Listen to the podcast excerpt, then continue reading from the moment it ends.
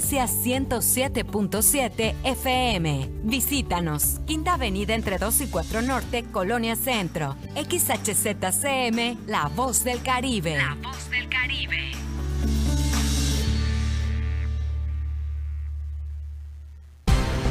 Ha llegado el momento de estar al tanto del acontecer de la noticia que se genera al momento. Sí, ha llegado en punto de las 12 con Porfirio Ancona. Comenzamos.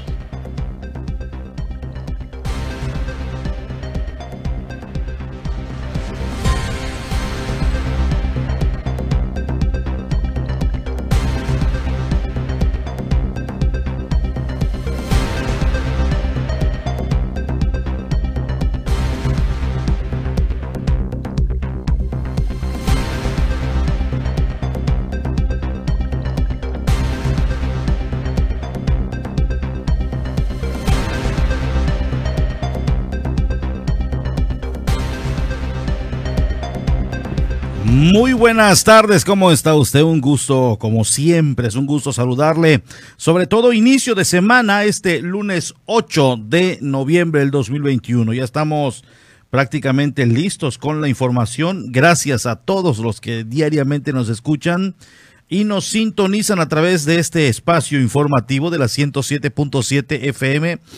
La voz del Caribe. Y estamos, eh, em, obviamente, yo me declaro un fanático de la música del regional mexicano y estamos algo consternados, déjeme decirle, porque porque existe un veto de parte de la marca Universal Music, un veto hacia la banda MS, hacia Belinda y esto ocasionado por Cristian Nodal presumiblemente.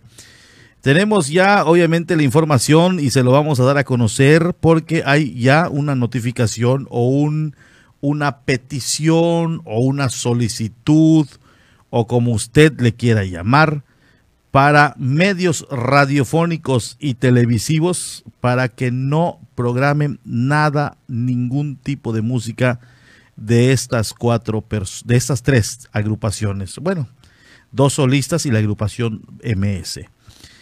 Y además de ello, y no bastando con esto, giran oficios a todos los dueños de plazas, organizadores de bailes, empresarios y todo lo que conlleve a hacer un masivo con estas agrupaciones a que no sean contratados.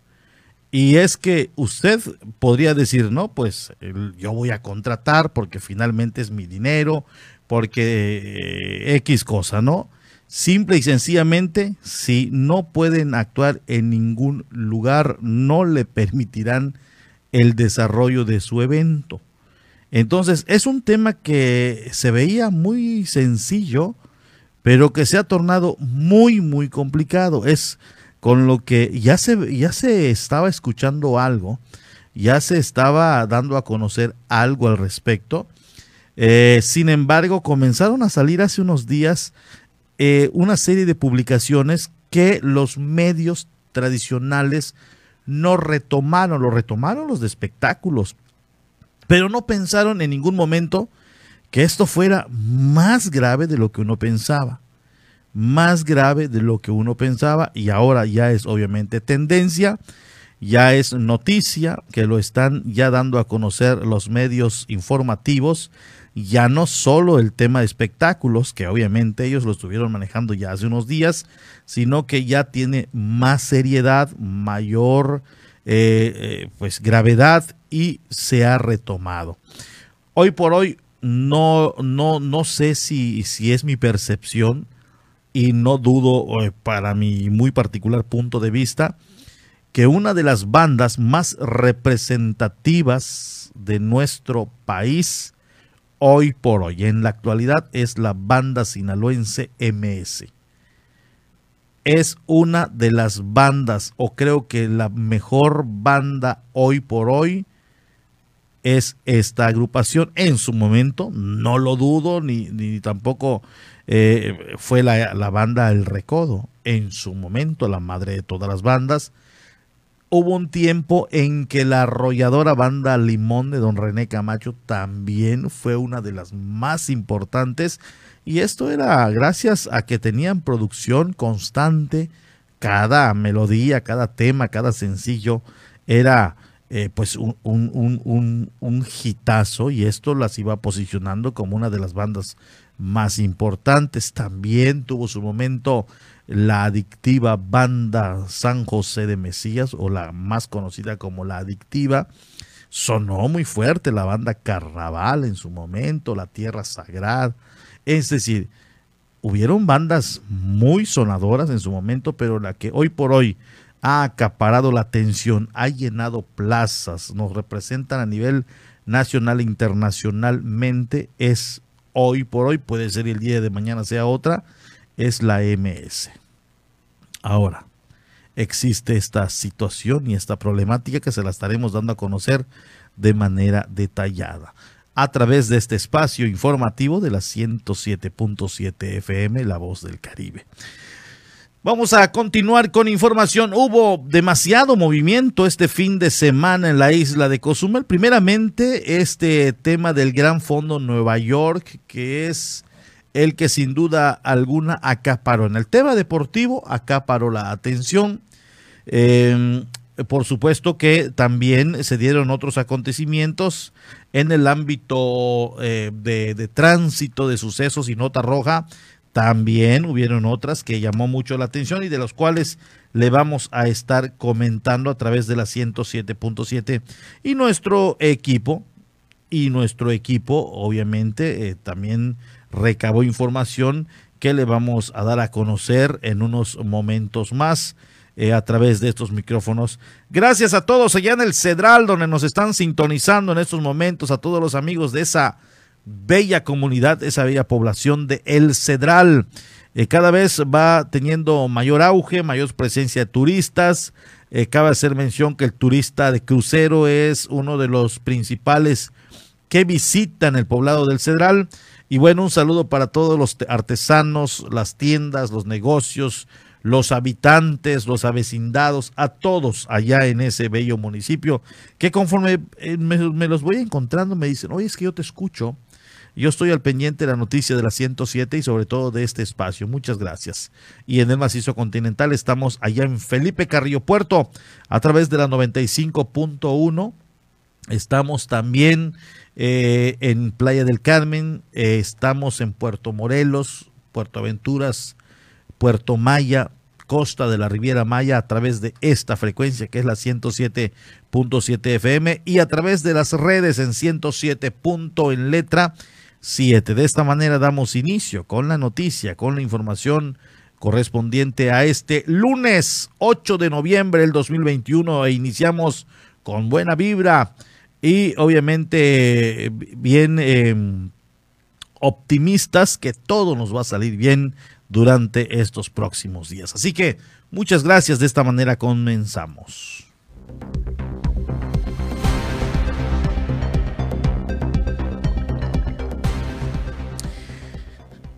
El tema que llamó la atención el pasado fin de semana es a la declaración de la CONAM, donde dice que la embarcación La Jarocha que propeló a un ciudadano no contaba con autorización para ingresar al área natural protegida.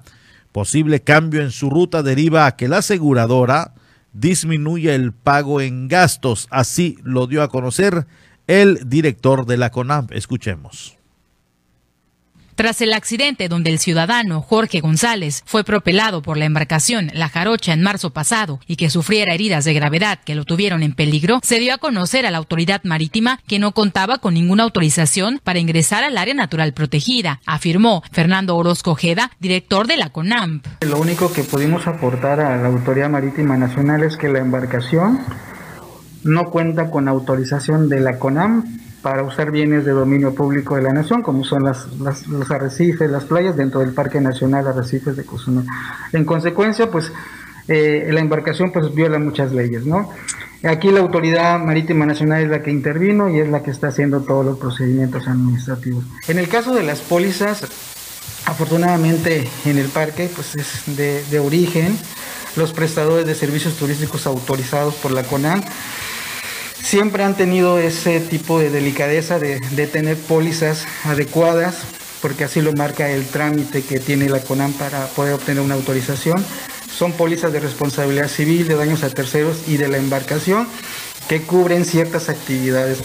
Eso es algo que debo de, celebrar, que los prestadores que tiene la CONAN son muy responsables y saben qué tipo de pólizas deben de adquirir. Comentó, existen casos donde embarcaciones no cuentan con permisos y pólizas de seguro. Asimismo, destacó, durante reuniones con agrupaciones relacionadas a ofrecer seguridad, expresan situaciones donde el seguro contratado únicamente responde al cumplirse con la ruta establecida. Si el navío lleva otra, el pago se aminora. Lamentablemente, eh, el poco acercamiento que ha tenido la CONAN con las instituciones de, seguros es una organización que ellos eh, los agrupa, pero no le cubre la, vía navegable de comunicación. En consecuencia, pues ponen en riesgo al turista, ¿no? Lo he dicho, es, es un este es una irresponsabilidad por parte de ellos, a pesar de que saben que no cuentan con autorización de la CONAM ni de la Capitanía de Puerto.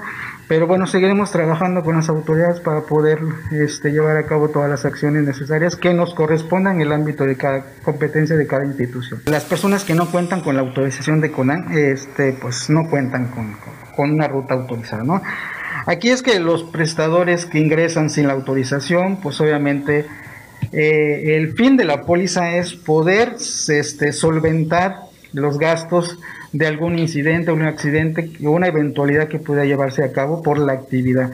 Pero como no tienen autorizada tanto la ruta de navegación como la actividad dentro de un área natural protegida, pues las aseguradoras se ven muy limitadas, ¿no?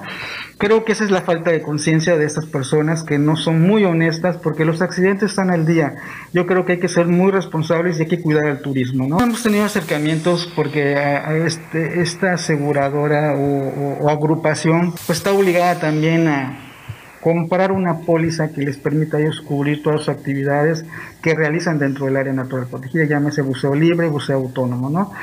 Entonces, para la CONAN eh, nos hemos acercado y le hemos dicho, pues está bien, la afiliación que tú puedas tener con ellos, nada más que la CONAN requiere la póliza y lo están haciendo y eso es algo que se ha trabajado tanto con esa institución a nivel regional y eso le permite a los prestadores tener certeza de lo que están contratando. Comentó, prestadores de servicios turísticos con permisos de la CONAM mantienen pólizas de seguro correctamente. En el caso de la CONAM, todos los prestadores de servicios, tanto del Parque Nacional Arrecifes de Cozumel como del área de protección de flora y fauna Isla de Cozumel, es un requisito de ley que tienen que tener vigente y actualizada las pólizas seguro responsable civil, daños a terceros y de la unidad y entregar copia a la CONAN forma parte del trámite para que se les pueda otorgar tanto la autorización y en su caso la prórroga. Deben mantener vigente en, todo momento porque nos sirve si alguna autoridad nos llega a preguntar. Eh, la coordinación que tenemos tan este, estrecha con la Capitanía de Puerto nos permite colaborar de forma asertiva en estos casos que se puedan llegar a suscitar. Allá está, eh, ya escuchó usted, van a estrechar lazos de colaboración, serán eh, pues sin duda alguna más, eh, más frecuentes en cuanto a sus recorridos en el área natural protegida. Las, los operativos o supervisión, como usted le quiera llamar, tiene que obviamente reforzarse y es lo que justamente dan a conocer por el director del área natural protegida la CONAMP. Muchas gracias por la información y bueno, pues allá usted está informado. Eh, también la revisión de documentación, esto es muy importante, el saber que cuenten, el saber que los tengan, el que alcance obviamente eh, pues el, monto eh, por algún percance que se pueda registrar. salió a relucir también de algunas pólizas falsas saber si también cuentan con pólizas eh, pues eh, que, que, obviamente garantice la atención de alguna persona que se vea inmerso en un problema como este que se dio en marzo y que lamentablemente pues se corrió eh, este ciudadano con todos los gastos.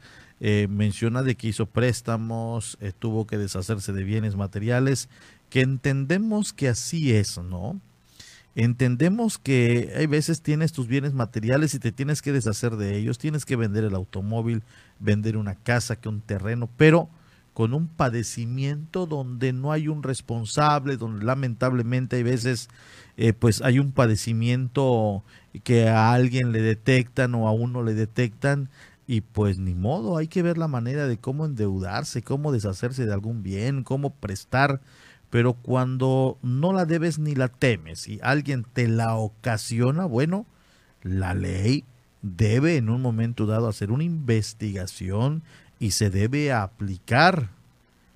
En este caso el señor vino como turista, pide un servicio que lo compró en Cancún. Ok, es válido, donde quiera que la compre, pero a mí en Cozumel una lancha y es esta o es este señor o esa empresa la que me brindó el servicio. No me, la, no me dañó, ni me lastimó, ni me, ni, me, ni me propeló el ciudadano que me la vendió en Cancún, en Acapulco, en México. No, a mí esta lancha fue la que me... Y sobre ellas debería, o sobre tal o cual se debería interponer la denuncia. Pero es lamentable que se den estos sucesos. Ahí estamos viendo que ya prevé Estados Unidos y Alemania eh, pues emitar, emitir sus, sus, sus, cuidados y sus alertas de viaje. Más adelante se las vamos a dar a conocer eh, porque lo que sucede en Quintana Roo, por supuesto que daña a todo el estado. Entonces, hay balacera en Tulum, hay sucesos violentos en Playa del Carmen, hace poco eh, en Puerto Morelos, es decir, todo esto que se acumula, pues se puede emitir un warning y créame que los extranjeros respetan los mandatos de sus autoridades porque finalmente, estando en otro país, ¿quién vela por ti? Bueno, pues eh, la embajada, los diplomáticos que están en, cada, en cada país, precisamente cuidando a sus ciudadanos. Entonces, un llamado a no viajar en un destino es un golpe fuerte para, y todos evitamos, y todo destino turístico evita un warning. Entonces, sí hay que tener mucho cuidado con todo ello. Y al decir en Cozumel, los turistas que salen a nadar están desprotegidos con pólizas falsas, con las autoridades que no vigilan, eh, con lancheros que no tienen los permisos, con la autoridad que les permite estar en zonas. No, no, no, Es, es terrible. Ojalá y esto no nos pegue, como ya está pegando el, el tema de las balaceras en otros puntos, que nos salpica, sí. Entonces hay que tener demasiado cuidado en estos temas. Rápidamente me informan que ya estamos listos con la información de la Doche Vele. Lo tiene usted a través de ambas frecuencias, 95.1 y 107.7 FM. Posterior a un corte y volvemos.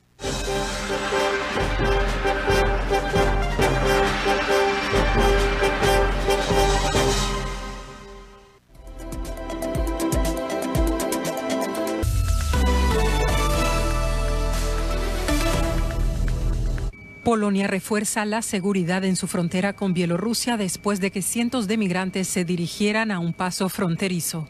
La Unión Europea acusa a Bielorrusia de provocar la actual crisis migratoria como represalia a las sanciones que el bloque europeo impuso a Minsk tras la represión de la oposición política. Lukashenko niega todas las críticas y ha alertado a la Unión Europea de una eventual catástrofe humanitaria en la frontera con la Unión Europea ante la llegada del invierno. El Consejo Supremo Electoral de Nicaragua anunció una clara victoria de Daniel Ortega en las controvertidas elecciones de Nicaragua. Con la mitad de las mesas electorales escrutadas, Ortega obtiene un 75% y se perpetúa en el poder después de 14 años al mando. Las elecciones se han celebrado sin una oposición real, ya que los rivales de Ortega están encarcelados o en el exilio. Esto ha generado numerosas protestas de ciudadanos nicaragüenses en varios países, entre ellos en la vecina Costa Rica, que no reconoce las elecciones. La Unión Europea ha dicho que carecen de legitimidad y Estados Unidos las califica directamente de farsa y amenaza con aumentar las medidas diplomáticas de presión. En Alemania, los contagios de coronavirus alcanzan su nivel más alto desde el inicio de la pandemia. Este lunes la incidencia acumulada en los últimos siete días llegó a 201 casos por 100.000 habitantes. Los hospitales han vuelto a advertir sobre el aumento de los ingresos en cuidados intensivos. En Alemania la vacunación está estancada por debajo del 70%. El Instituto Robert Koch advierte del alto riesgo de contagio de los no vacunados durante este invierno. La población rusa vuelve al trabajo tras un periodo de 11 días sin actividad laboral impuesto por el gobierno para frenar la propagación del coronavirus. En Moscú, como en otras ciudades rusas, esta medida supuso el cierre de cafés y restaurantes, centros deportivos, peluquerías y comercios no esenciales. El lunes Rusia informó de casi 40.000 nuevos casos de COVID-19, lo que supone hasta ahora una leve mejoría. Tres astronautas chinos a bordo de la estación espacial Tianhe culminaron con éxito su primera caminata espacial con una duración de seis horas. El objetivo era instalar un dispositivo de suspensión e intercambiar unos conectores del brazo robótico. La tripulación de la misión Shenzhou 13, que abandonó la Tierra a mediados de octubre, permanecerá en el espacio por seis meses.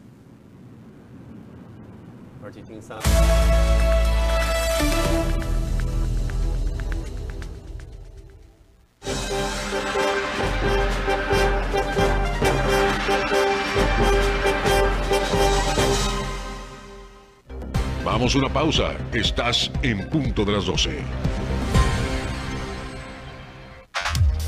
La voz del Caribe. 107.7 FM.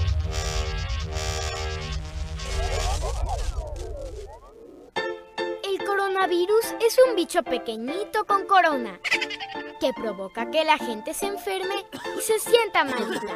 Por eso tenemos que cuidarnos. Si tienes deseos de estornudar o toser, utiliza tu codo o brazo para cubrirte la boca. Recuerda siempre lavarte las manos con agua y jabón por 20 segundos.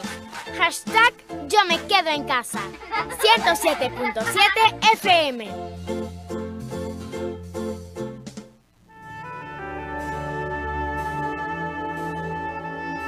Proyecto Misericordia les da la bienvenida a la hora de la misericordia. Cuánto amo a las almas que han confiado en mí totalmente. Haré todo por ellas. Vengan a mí todos los que están fatigados y agobiados, y yo los aliviaré. Acompáñanos todos los días a las 3 de la tarde y recuerda repetir constantemente, Jesús, en ti confío.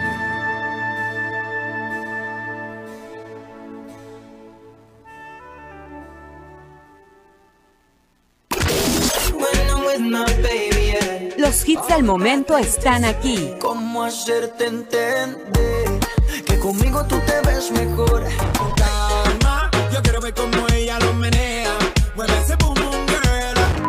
Sola voz en una sola estación.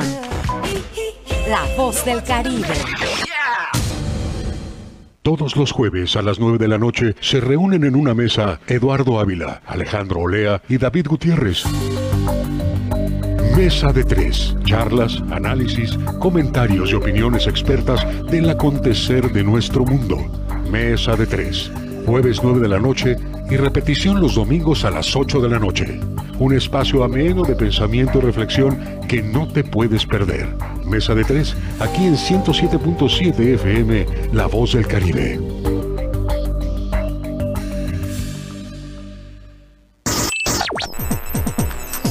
Estás escuchando 107.7 FM La Voz del Caribe. Desde Cozumel, Quintana Roo. Simplemente radio.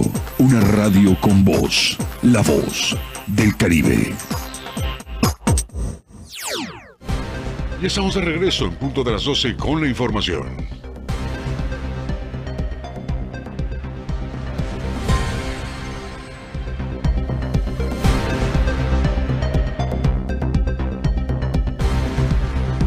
Agradezco a las personas que nos están siguiendo en estos momentos. Muchas, muchas gracias. Ya hay información. Se lo voy a confirmar en unos momentos de manera oficial. Habrá vacuna mañana. sí habrá vacuna mañana y justamente es para responder la pregunta. Hola, muy buenas tardes. Disculpe, ¿será que habrá vacunas mañana para rezagados? Nos preguntaban hace unos 10 minutitos, 10, 15 minutos, y efectivamente sí hay vacunas de para, para rezagados. Hay vacunas para rezagados mañana.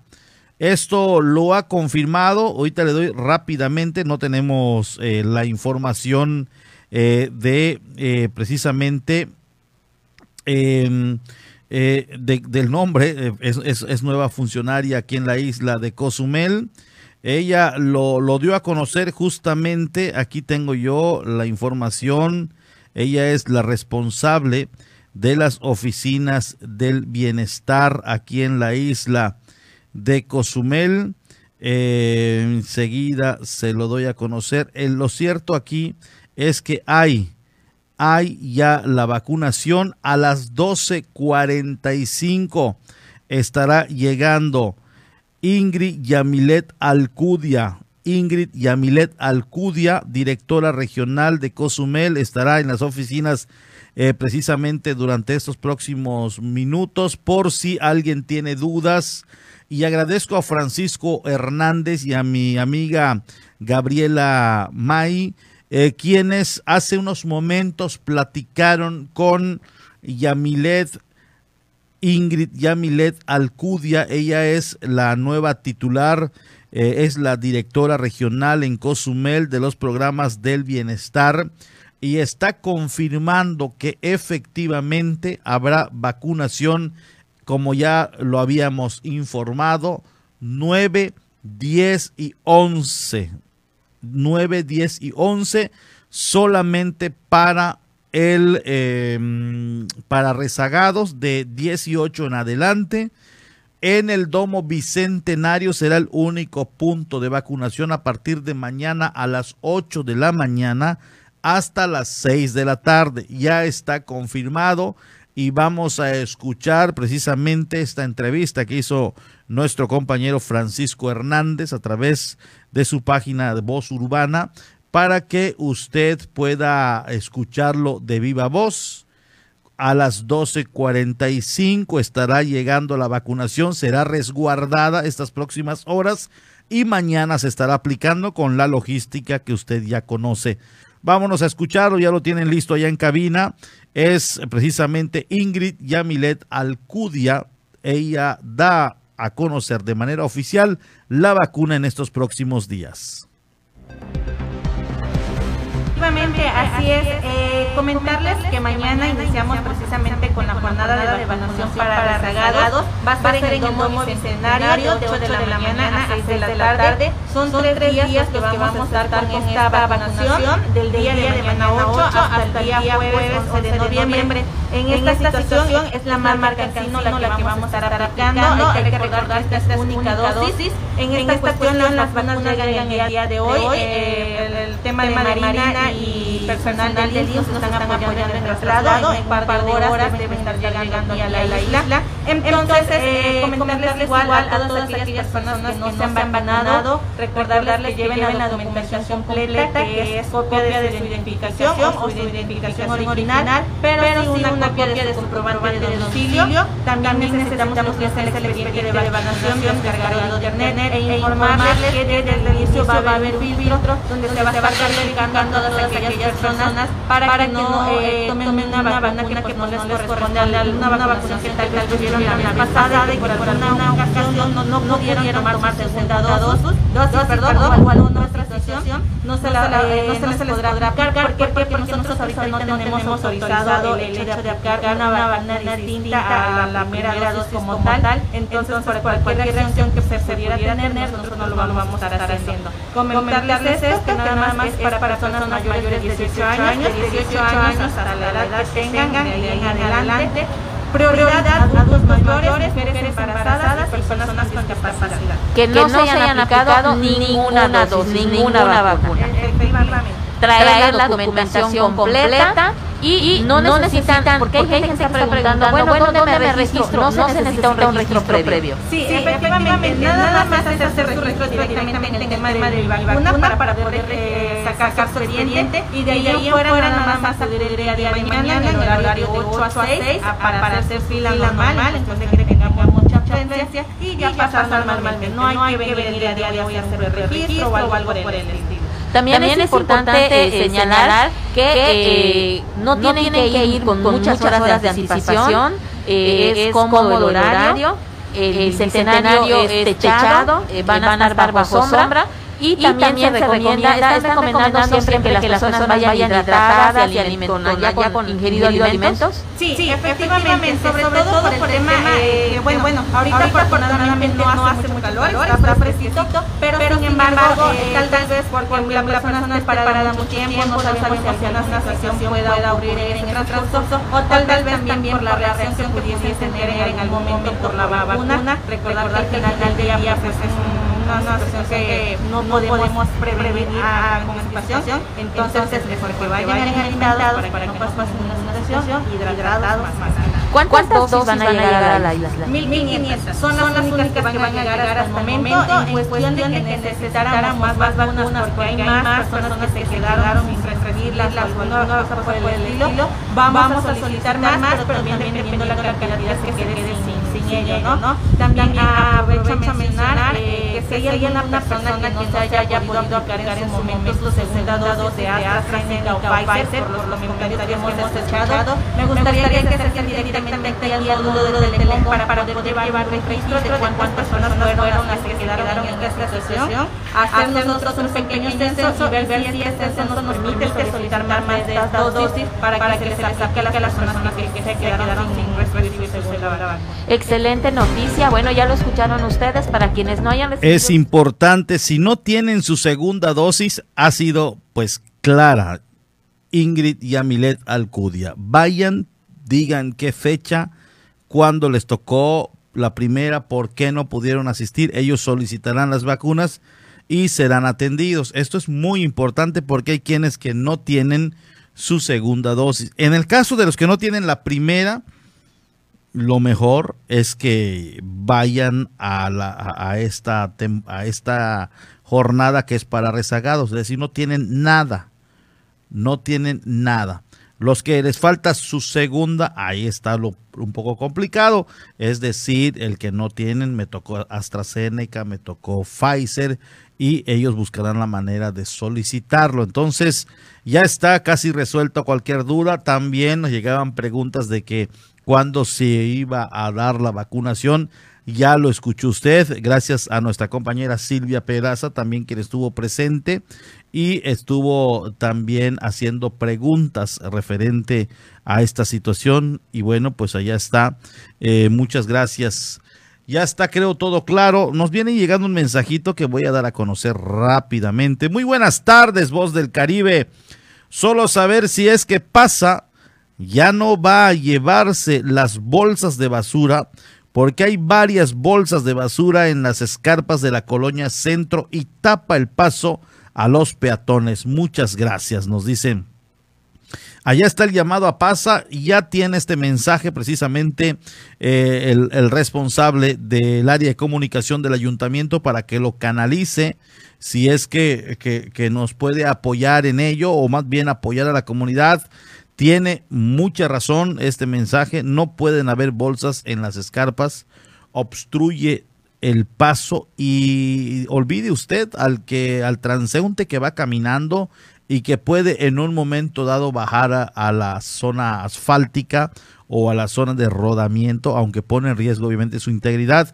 Eh, pues hay personas eh, que en la zona centro andan eh, con sillas de ruedas, con muletas, andan con algún aparato ortopédico y se les complica, ¿eh? Se les complica. Entonces, si se puede dar pronta solución, sería importante. ojalá y nos puedan mandar en estos momentos, nos puedan mandar la dirección exacta, porque dice Colonia Centro.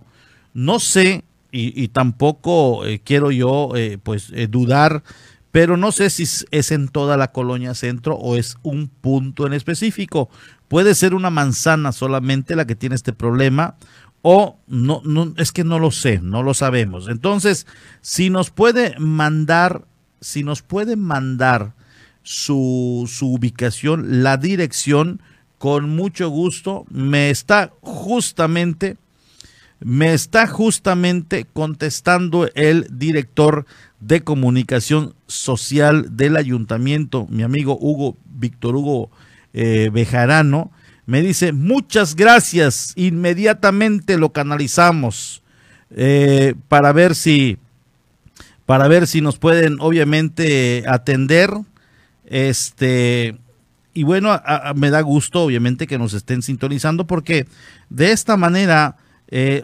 obviamente, de esta manera se le da pronta solución. Así que muchas gracias a Víctor Hugo Bejarano, quien en estos momentos me está respondiendo. Gracias. Inmediatamente lo canalizo para que se atienda a la brevedad. Ahí está el mensaje que nos viene llegando y obviamente teniendo eh, la fuente y al director de la dependencia, créame que será pronto. Así que los amigos de la colonia Centro que tienen este problema de la acumulación de desechos, sobre todo de bolsas negras, sacaron seguramente su, su, su basura y ya pasó el camión o simple y sencillamente si es de hojas, de ramas, pasa, no lo lleva entonces está entorpeciendo el paso de la zona de banquetas o zona para tránsito de gente y pues seguramente les darán pronta solución. Entonces, muchas gracias. Nos viene llegando también otro mensaje. Dice, eh, creo que es, es referente a lo mismo. Porfirio, aquí en la 3 con 25 dejaron bolsas negras con hierbas frente a la escuela de inglés, una escuela de inglés que hay por la zona. Eh, también voy a, reenviar este mensaje.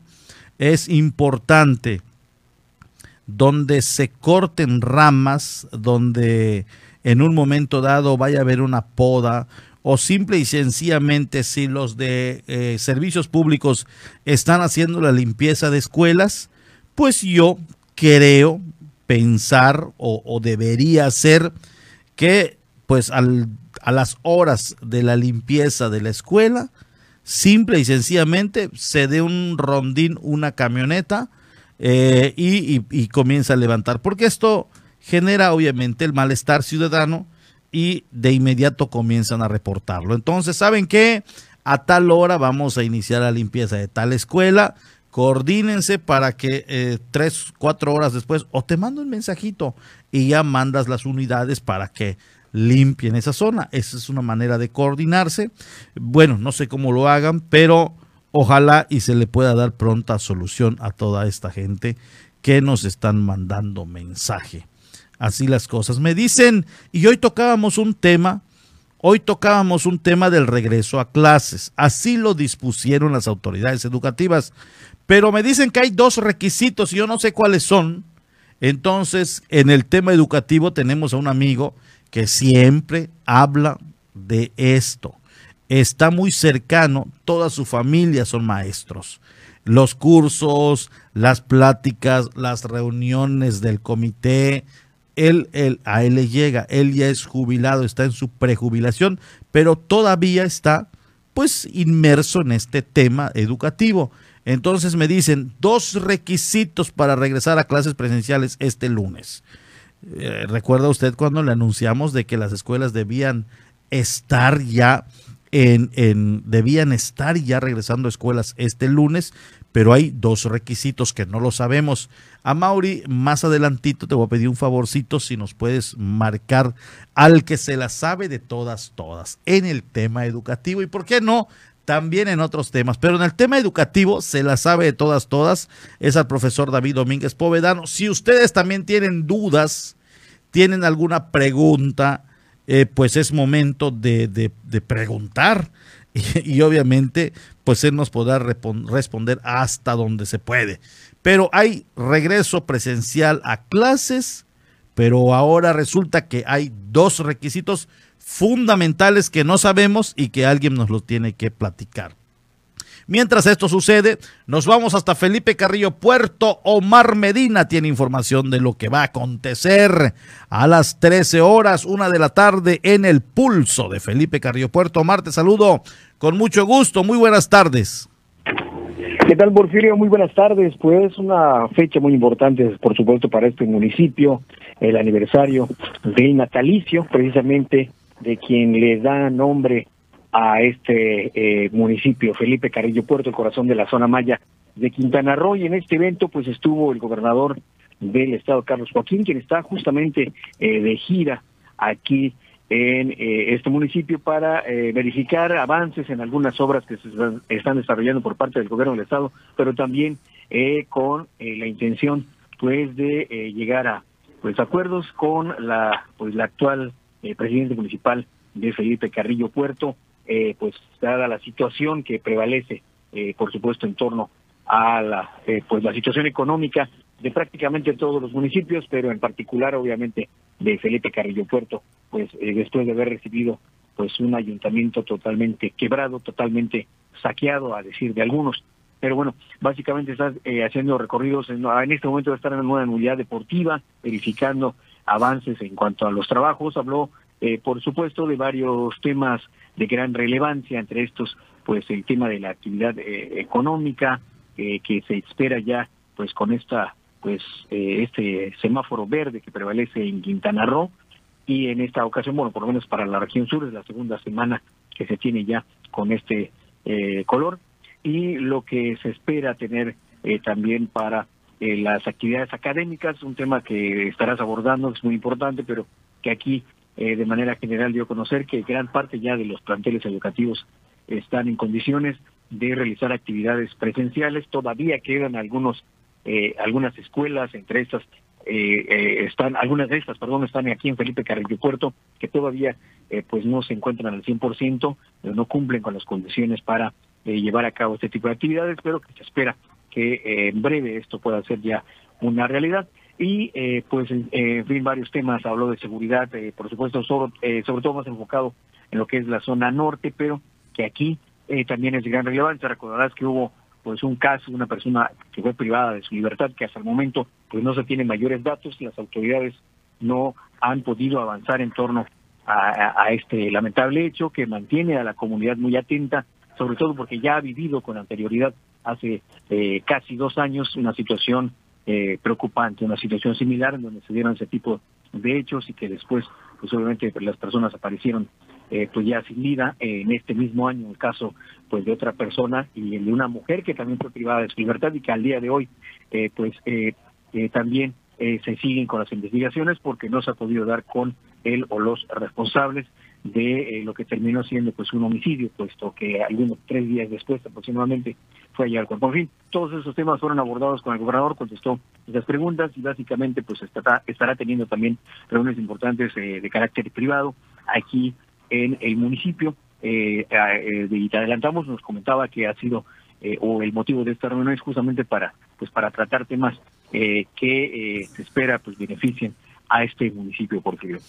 Muy bien, Omar, pues allá está la información que nos das a conocer acerca de los trabajos que se están llevando a cabo de la gira del gobernador del estado de Quintana Roo y acerca de esta celebración de un aniversario más de la creación de este municipio. Te agradezco mucho. ¿Algo más quisieras comentarnos?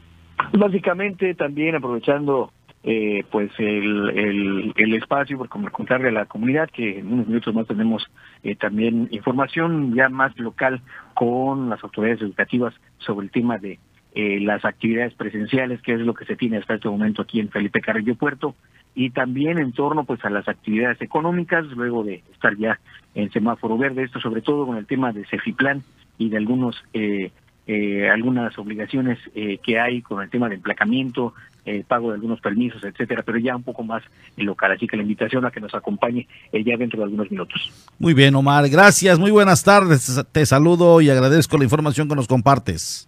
Muy buenas tardes, Porfirio. Allá está. Mientras eh, tenemos contacto con el profesor David Domínguez Povedano, le doy a conocer que rescataron las autoridades, eh, gracias a un reporte ciudadano, a una perrita con el cuello lacerado aquí en Cozumel. La verdad, es que eh, es terrible esta situación. Aún yo pienso que no vamos a dar noticias de este tipo, pero hay que darlas lamentablemente para ir haciendo conciencia.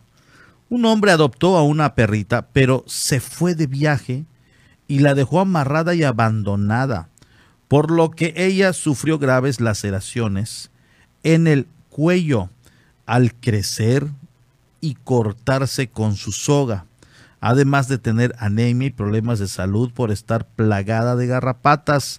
La perrita se eh, llama Laika, era mantenida atada eh, a la intemperie las 24 horas del día, denunciado por vecinos, uno de los cuales vio que ya el propietario no vivía en el hogar y que ella lloraba de hambre. Fue así que esta persona la rescató y llevó a la sociedad humanitaria de Cozumel. Si usted viera la fotografía, está enter, estaba a punto de degollarse, a punto. Imagínese el dolor en una herida que ya estaba totalmente abierta y viva y que aún tenga ahí una cuerda. No, no, no, no. La verdad, eh, pues si se da con el responsable, algo tiene que obviamente suceder, la verdad, no hay nada en contra de él, no lo conozco ni sé quién es, pero lo que le hizo este animalito, la verdad, es imperdonable. Ya lo tenemos, profesor David Domínguez Povedano, muchas gracias por tomarnos la llamada. Y bueno, pues hay eh, dos situaciones, bueno, una situación eh, que hoy ya todas las escuelas debieron ya regresar a clases presenciales. Hay dos requisitos ¿Cuáles son, profesor? Muy buenas tardes. Saludos. Buenas tardes, Porfirio, y buenas tardes a todo el respetable auditorio de esta magnífica estación de radio. Sí, hay un documento que se hizo llegar a lo largo y ancho de todo el estado de Quintana Roo, que este 8 de noviembre deberán de regresar las escuelas a clase en eh, situación disminuida. ¿Qué quiere decir esto? Con todas las medidas de precaución, que son tres, en la casa, si hay algún síntoma donde el niño vean que no puede ir, no se le manda, al interior, al llegar a la escuela, eh, se le checará la temperatura y se satinizará, y de allá, eh, en el salón de clase, el, niño va, va, a checarse si, si no tiene ninguna situación para que empiecen su labor educativa. Los grupos deberán de ser máximo de 20, de 20 niños, 15, 20 niños, eh, y que con una medida de seguridad de, de metro y medio en los salones que así puedan contarse. Hay escuelas que están estableciendo una semana la mitad del grupo con clases normales, otra semana la otra mitad del grupo y así sucesivamente, otros con clases disminuidas, eh, un, la mitad del grupo unas horas y las otras mitad otras horas. En el caso secundarias, como son siete, ocho maestros que tienen clase, van a llevar su horario completo, pero con grupos disminuidos, el 50% toda la escuela de lunes a viernes y el otro 50% la, la otra mitad de la escuela de lunes a viernes. O sea, que una semana van a tener clases presenciales y el otro grupo van a estar con actividades que se les va a marcar eh, dentro de la semana presencial y así sucesivamente los grupos de primaria podrán trabajar eh, unas horas eh, primero y después otras horas el otro 50% y cada una de las escuelas establecerá su criterio para poder estar trabajando grupos disminuidos pero ya en forma presencial. Los únicos dos requisitos que pide la Secretaría es que haya agua y luz en las escuelas.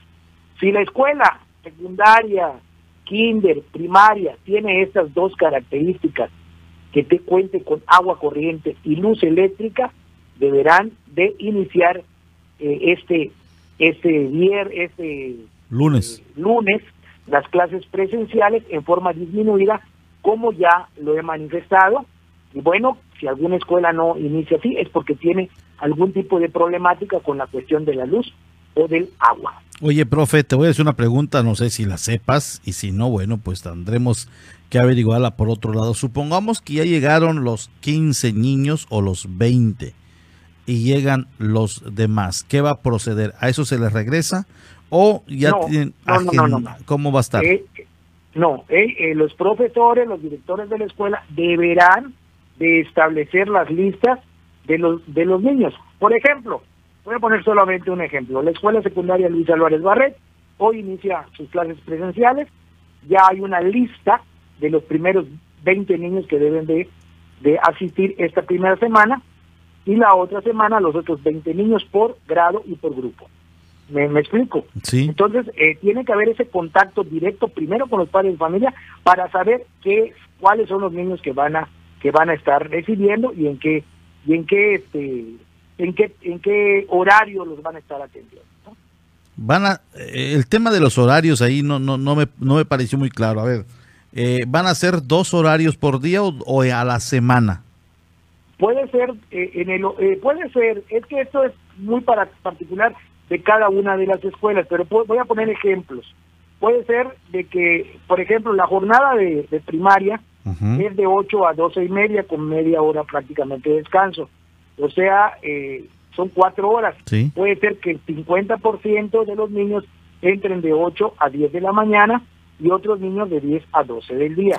¿Me explico? Ok, ok, sí, sí, sí. Entonces, este, serán atendidos los niños de, por ejemplo, de primaria, los primeros 20 alumnos de tal a tal hora y los otros 20 de tal a tal hora. Pero van a tener sus clases prácticamente normales diarias. Ah, ok, ok. En el caso de secundarias puede ser que una semana, de lunes a viernes, vaya el 50%, con el horario ya establecido con sus eh, maestros. El otro 50% va a ser la siguiente semana. Pero eh, con eh, la, la situación que la primera semana a esos niños se les va a dejar actividades para que la siguiente semana que no van a ir a la escuela a- realicen actividades en su casa y así sucesivamente. ¿Sí me explico? Sí, sí, sí, perfectamente. Ah, bueno, pues así las cosas, profesor. ¿Y, y, y qué se sabe? Hoy empezaron todas. ¿Cómo estuvo el termómetro? ¿Un 70%, un 80%? ¿Cómo estuvo esta cuestión?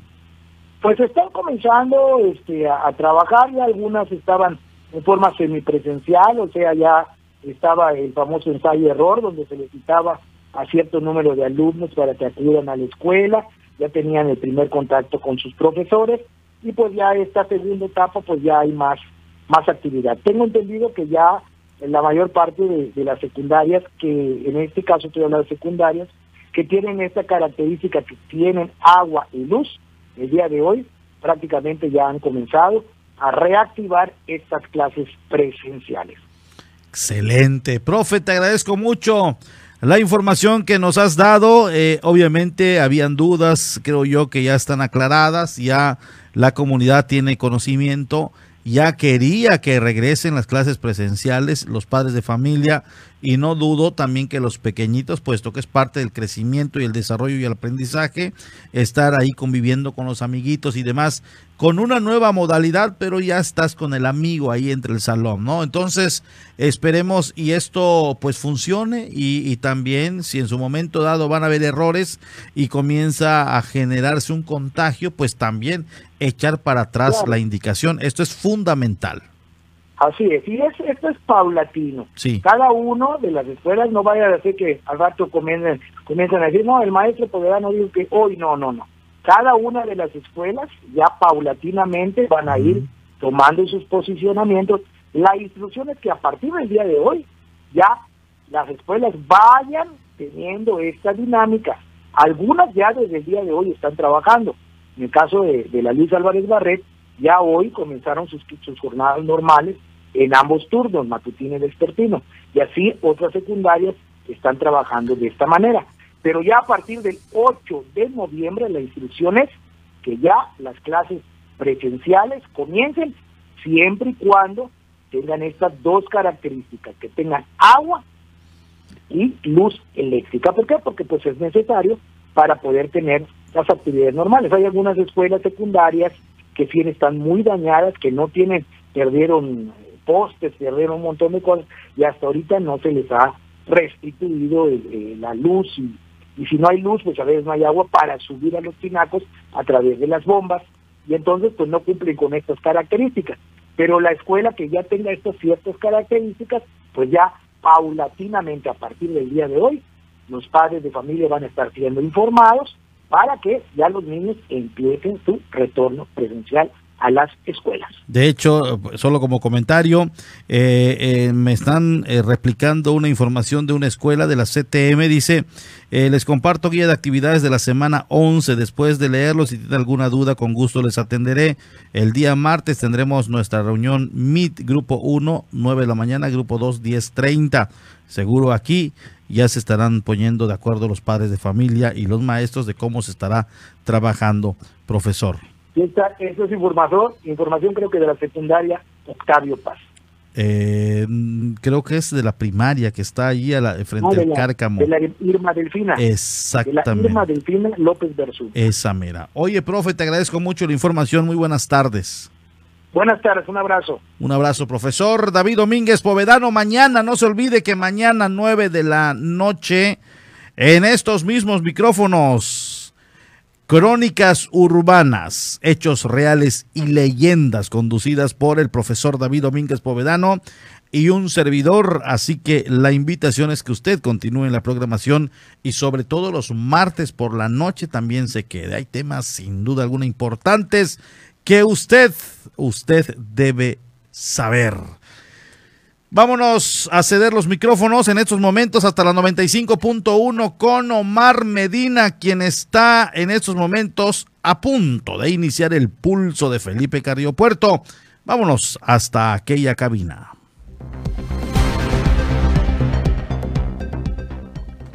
Nos vamos con información, con información, eh, no, con pausa, nos vamos con una pausa, me indican allá en cabina y enseguida estamos de vuelta. Vamos a una pausa. Estás en punto de las 12. La voz del Caribe. 107.7 FM.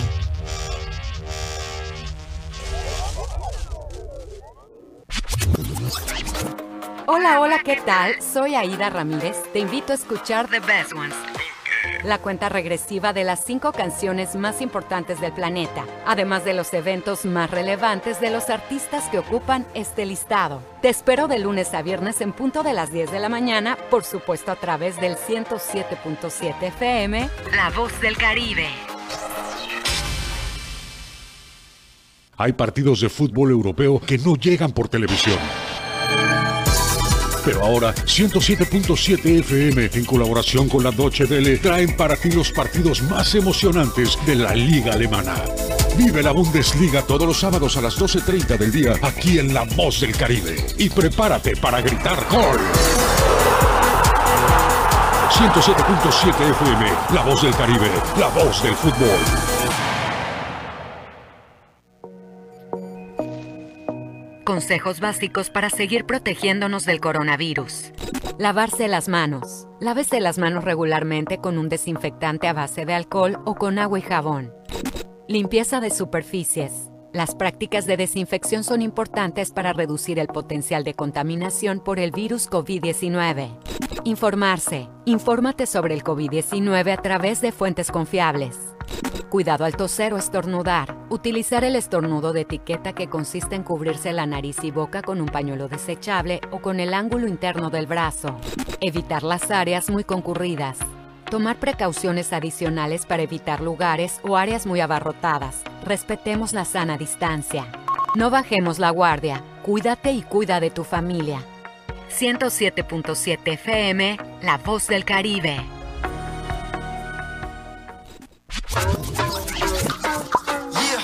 ¿Eres fan del K-Pop?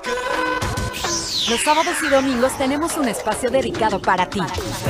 Escucha a tus artistas favoritos de 5 a 6 pm. 107.7 FM, La Voz del K-Pop.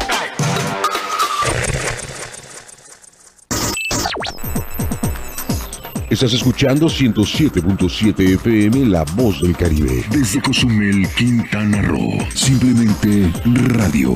Una radio con voz. La Voz del Caribe. Ya estamos de regreso en punto de las 12 con la información.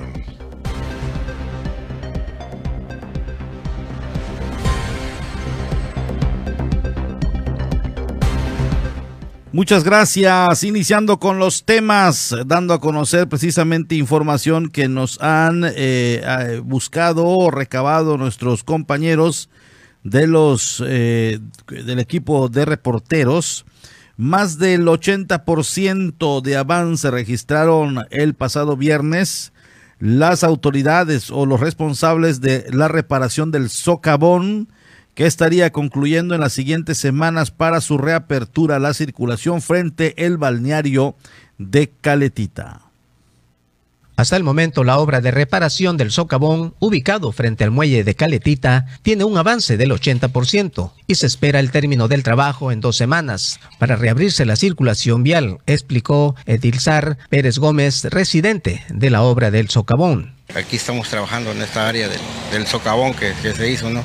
Pues ya, pues ya hay un avance del 80%, ya casi vamos este, saliendo, ¿no? Ya en un par de días, pues esperemos también que ya terminemos con lo que es la, carpeta para pues ya que quede listo este trabajo agregando que se presentó un retraso por la falta de una tubería que no se había surtido y aparte las lluvias que cayeron. Y también las lluvias, todo es, todo, sea, todo es derivado, ¿no? Lluvias y a veces el proveedor que ve no te manda las cosas, entonces es lo que, lo que hace que, que nos retrasemos un poco en la obra. Añadió al decir que en este momento se está compactando el terreno para la aplicación del asfalto. Ya se está nivelando lo que es, este, se le llama la base, y ya se está compactando para llegar al 100% de la compactación y pues ya posteriormente pues ya viene lo que es el asfalto, la carpeta que se le llama, ¿no? Dijo que el material de asfalto será buena, de acuerdo al control de calidad aplicada. Hasta ahorita, ahorita no nos han dado bien qué tanto es el espesor que vamos a hacer, pero creo que es como de 6 a 7 centímetros que va a llevar. Sí, no va a quedar delgado, va a quedar lo que es un espesor bien, pues así es. Todo viene al 100%, no viene de mala calidad, todo es buena calidad. Hay, este, hay servicios de laboratorios, de control de calidad se le llama, ellos son los que dan el visto bueno del material. Por último, indicó que en un promedio de dos semanas concluirá el trabajo del socavón. Esperemos que tal vez ya unas dos semanas quede concluido, ¿no? Y pues lo que es la parte del socavón son 90 metros, más creo que va a haber una ampliación de, de pavimento como de unos 200, 300 metros. Todavía están por definirnos bien.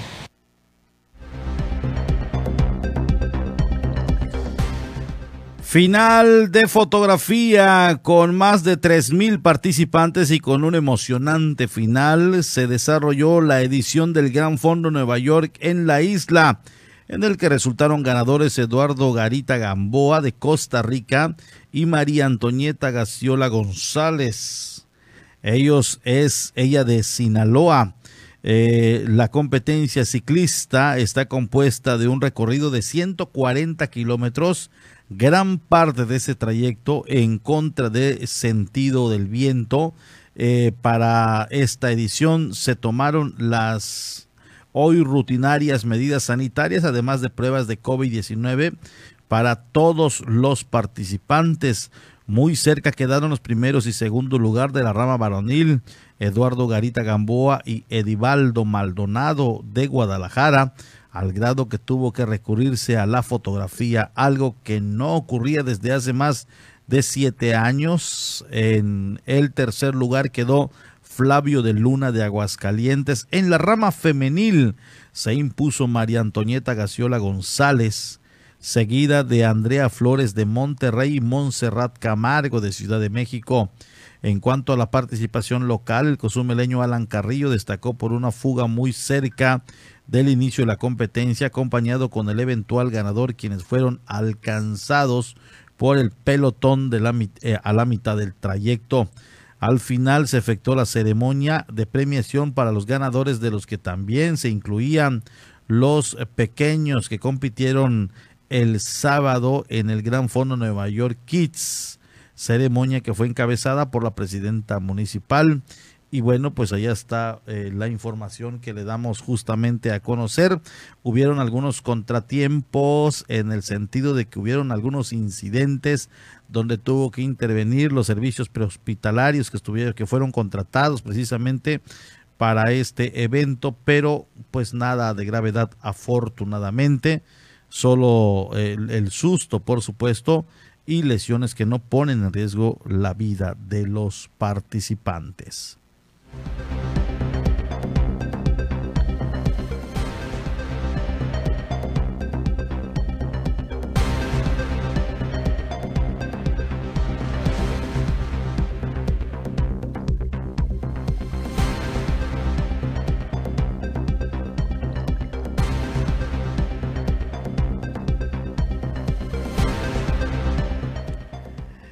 Hace unos momentos abundamos del tema de la educación. Déjeme decirle que los vectores llevaron a cabo fumigación en escuelas de este municipio y se desarrollaron en dos etapas, la primera en agosto y la segunda en octubre. El propósito era disminuir la densidad de mosquitos porque ya estaban por venir las clases presenciales. Escuchemos se llevan a cabo fumigaciones preventivas en escuelas del municipio. En agosto y octubre pasado, la programación fue prácticamente igual. En caso de aperturarse por completo los planteles, como es solicitado por autoridades de educación, estarían retomando dichas visitas, comentó Hugo Alberto Pérez Rosas, jefe del Departamento de Vectores en Cozumel.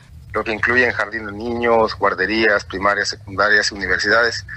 De estas 51 escuelas, pues en el primer ciclo que se realizó en agosto, fue por la, la, la que según iban a ingresar ya clases presenciales y pues por eso se, dio la indicación de poder hacer la fumigación preventiva para poder regresar ahora sí que en lugar libre de criaderos. Se manejaron tres tipos de actividades en ellas. Se hizo lo que es el control arbario de, de dentro de, la, de las unidades, lo, bueno, de los salones la revisión de criaderos, se hizo rociado residual en paredes. Ya ahorita con si ya se van a abrir realmente las escuelas como se hace mención, pues volveremos a, retomar programas preventivos como lo que viene siendo el programa de casa saludable, que se consiste en visitar lo que son las escuelas y poderlas certificar y acreditar. Entonces, en este tema, pues ya esperando que vuelvan a retomar las clases presenciales para que los, los compañeros del programa encargados de lo que es casa saludable pues puedan seguir dándole continuidad a esta actividad que es eh, la certificación y acreditación de estos lugares. Destacó, además de aplicar el programa Casa Saludable, que consta de una certificación a establecimientos libres de criaderos de moscos en estos edificios, se incluye a domicilios, en este caso en la colonia 10 de abril. Pues este programa se maneja igual aparte de que en sitios públicos como lo son escuelas, hospitales o dependencias tanto municipales como gubernamentales, también lo estamos manejando en lo que es la colonia 10 de abril. Entonces el propósito de esto es eh, dejar de utilizar más insecticidas y hacer más lo que es un control físico eh, dentro de las instituciones, que es más efectivo. Se empezó a, encaminar en la colonia 10 de abril, que fue la colonia que pues en años anteriores ha tenido mucha problemática en cuestiones de probables y de, varios conceptos. se tomó en cuenta lo que son talleres, alcantarillas, todo ese tipo de problemáticas. Apuntó, estarían cambiando la revisión para incluir a la colonia San Gervasio. Cambiar para el año siguiente, eh, la siguiente programación que se va a hacer del PUA 2022, eh, pretendemos cambiar de, colonia, pasar, me parece, a la colonia San Gervasio. Es donde se va a manejar ahora este programa para ver cómo va eh, el impacto con la ciudadanía, o más, más bien cómo va el, el apoyo de la ciudadanía hacia este programa pues ahora sí que la importancia de, las actividades que realizamos, pues hay que darle más importancia a, las actividades de prevención que a las actividades de fumigación.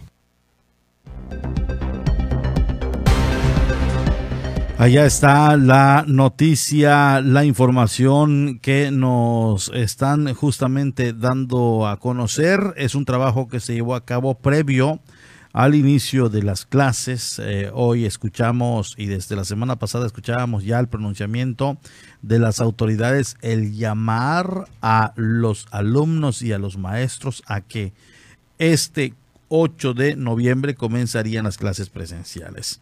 Eh, en algunas escuelas están convocando a reuniones. En el caso eh, de la escuela de la CTM están las taxistas, en las taxistas están convocando a reunión, seguramente se hablará a detalle de esta situación, eh, pero pues esperaremos, esperaremos a ver qué nos dicen en torno a, estos casos que se tienen que poner bien de acuerdo para que los niños comiencen a llegar a las escuelas de manera presencial.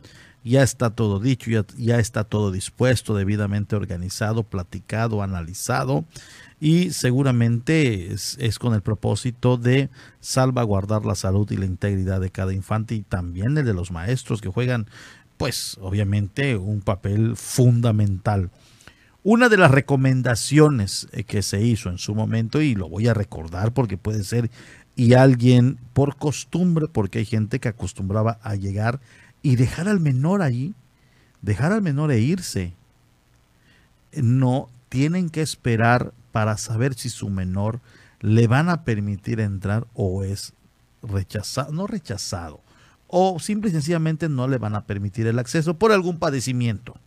Tiene que estar, eh, tiene que estar al 100%. Ningún, ningún eh, padecimiento del cuadro clínico.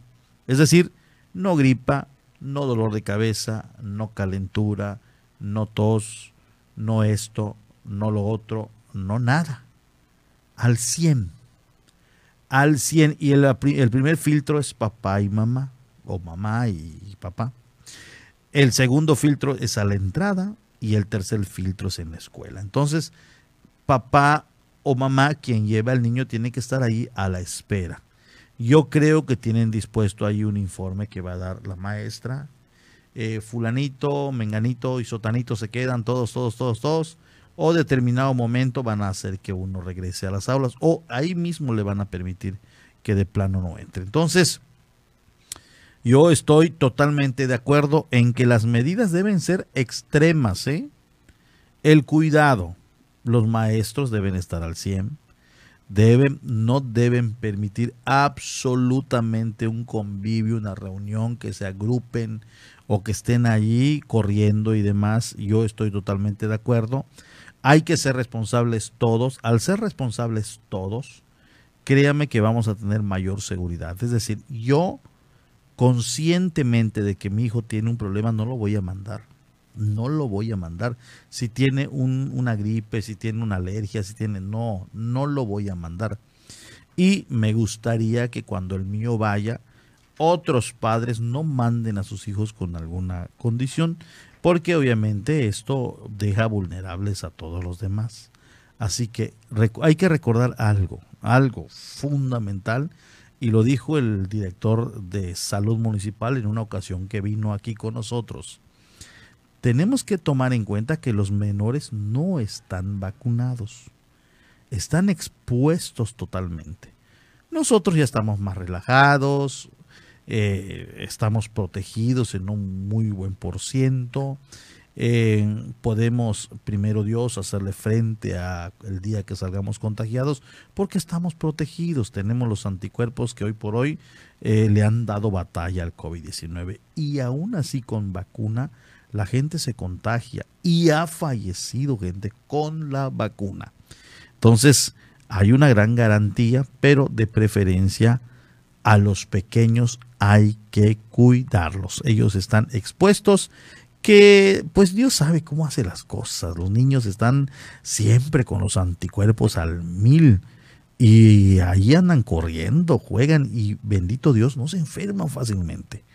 Entonces tienen sus anticuerpos de manera natural que, que, van experimentando, van tocando, van agarrando y se van eh, reforzando sus anticuerpos al grado que puede ser esto una situación eh, pues que nadie sabe cómo es que se cuida ni se protege el mismo cuerpo, eh, pero no hay que confiarse, eso sí es muy importante el que usted lo sepa. Nos vamos con información, eh, tenemos, ya la tenemos, todavía no la tenemos, vámonos a un corte y al regresar pues seguimos con un barrido de lo importante en Quintana Roo. Vamos a una pausa. Estás en punto de las 12. La voz del Caribe. 107.7 FM.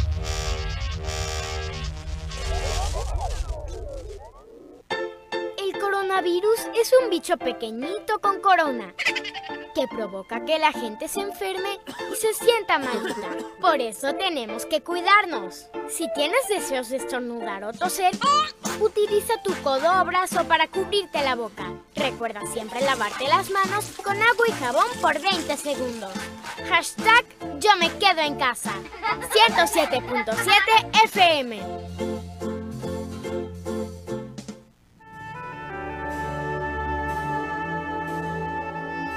Proyecto Misericordia les da la bienvenida a la hora de la misericordia. Cuánto amo a las almas que han confiado en mí totalmente. Haré todo por ellas.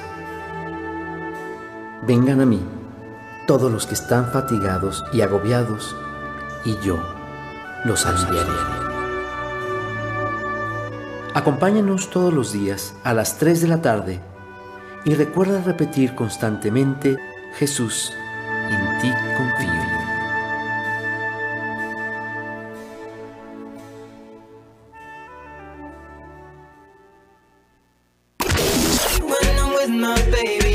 Los hits del momento están aquí. ¿Cómo hacerte entender que conmigo tú te ves mejor? Calma, yo quiero ver cómo ella lo menea. Una sola voz en una sola estación. La voz del Caribe. Todos los jueves a las 9 de la noche se reúnen en una mesa Eduardo Ávila, Alejandro Olea y David Gutiérrez. Mesa de tres. Charlas, análisis, comentarios y opiniones expertas del acontecer de nuestro mundo. Mesa de tres. Jueves 9 de la noche y repetición los domingos a las 8 de la noche. Un espacio ameno de pensamiento y reflexión que no te puedes perder. Mesa de tres, aquí en 107.7 FM, La Voz del Caribe.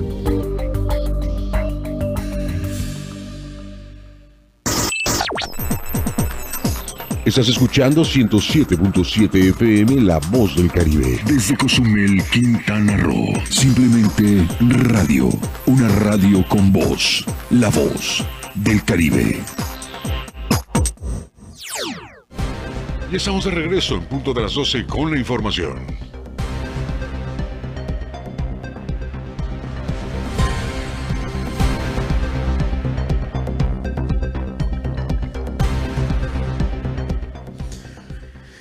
Pide la iniciativa privada blindaje contra la inseguridad. Empresarios califican de lamentables los ataques en zonas turísticas de Quintana Roo. Así lo dieron a conocer precisamente este día los consejos coordinadores empresariales del Estado en busca de generar las condiciones para lograr una mejora en el ambiente de negocios para sus socios y aquellos que deseen invertir en el Estado exigieron reforzar la seguridad en todos los municipios y además blindarlos en particular a toda la Riviera Maya.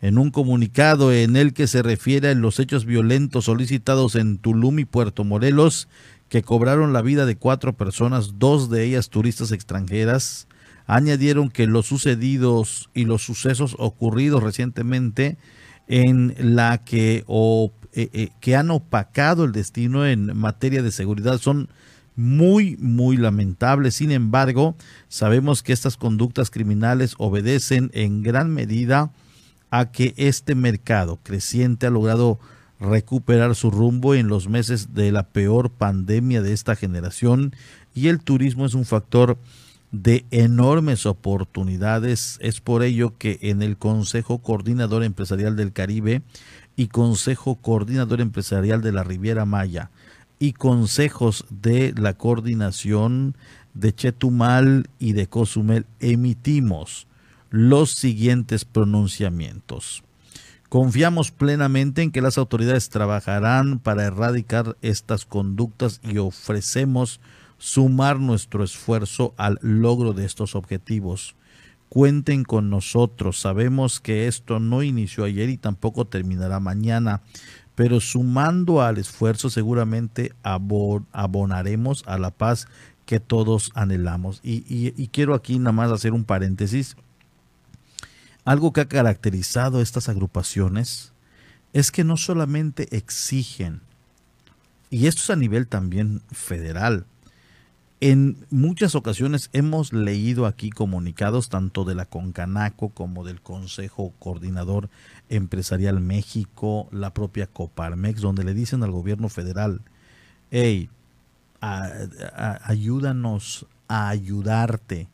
Estamos totalmente dispuestos a, colaborar, a ayudar, incluso hasta a, invertir, si le llamas de una u otra manera. La misma postura tienen en Quintana Roo. Esta parte me ha llamado mucho la atención. Em, dice, pedimos a los, a los eh, eh, confiamos plenamente en que las autoridades trabajan para erradicar estas conductas. Ofrecemos sumar nuestro esfuerzo al logro de estos objetivos. Cuenten con nosotros. Sabemos que no inició ayer y tampoco va a terminar mañana, pero sumados al esfuerzo seguramente abonaremos a la paz que todos anhelamos. Es decir, pues, échanos la mano y te la echamos. Pedimos a los consulados de los diferentes países que adviertan a sus conciudadanos que las drogas en México están penadas por la ley y que buscamos brindarles la mejor experiencia en este destino, pero no a costa de nuestra tranquilidad. Pedimos a los tres niveles de gobierno blindar toda la Riviera Maya y cada uno de los 11 municipios del estado de Quintana Roo con mayores elementos de manera permanente y con esto evitar que la delincuencia organizada migre a otros municipios dentro del estado, dicen. Exhortamos a la población en general a denunciar cualquier actitud sospechosa y reportar los mismos al 911 o 089.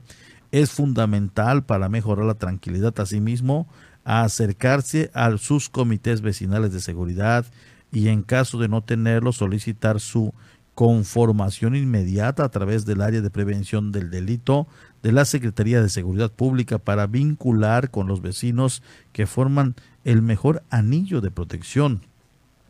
Invitamos especialmente al sector turístico que tiene contacto con visitantes o que no promuevan de manera alguna el uso de drogas o invitar a conductas indebidas y a denunciar cualquier persona que se dedique a esto, añadieron. Dijeron estar ya entrados enterados de que los hechos pasados han logrado detenciones importantes, tanto en Tulum, en donde han sido detenidos ocho personas, una de ellas al parecer quien disparó el arma de fuego en el restaurante donde murieron dos personas extranjeras, y de la misma manera han detenido a cinco personas por el suceso en Puerto Morelos, lo cual es necesario que las acciones no sean palabras, sino actos contundentes. Así lo solicitaron los empresarios al gobierno de Quintana Roo y esperar cuál será la postura, por supuesto, de este reclamo de brindar mayor seguridad a las personas, al turismo y a los ciudadanos quintanarroenses. Y obviamente al estar planteando estos, estas peticiones o solicitudes, creo pensar que ya tienen un proyecto bien establecido, el decir, blinda la Riviera Maya. Es decir, así se tendrá que hacer o se debe de hacer y solamente es que la autoridad obviamente quiera hacerlo. También ese es otro detalle. Pero ya está la inquietud, ya está la solicitud, ya está, ya está puesto sobre la mesa y fue esta mañana cuando lo dieron a conocer justamente los empresarios.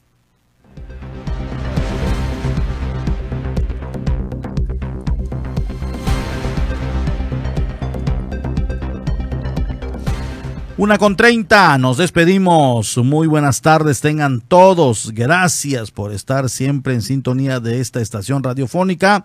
Soy Porfirio Ancona, como siempre, un gusto saludarle y que me acompañe y se informe a través de este espacio de noticias. Muchas gracias, sigan la programación y les esperamos a las 18, 18 horas con más información a través de la 107.7 FM, La Voz del Caribe.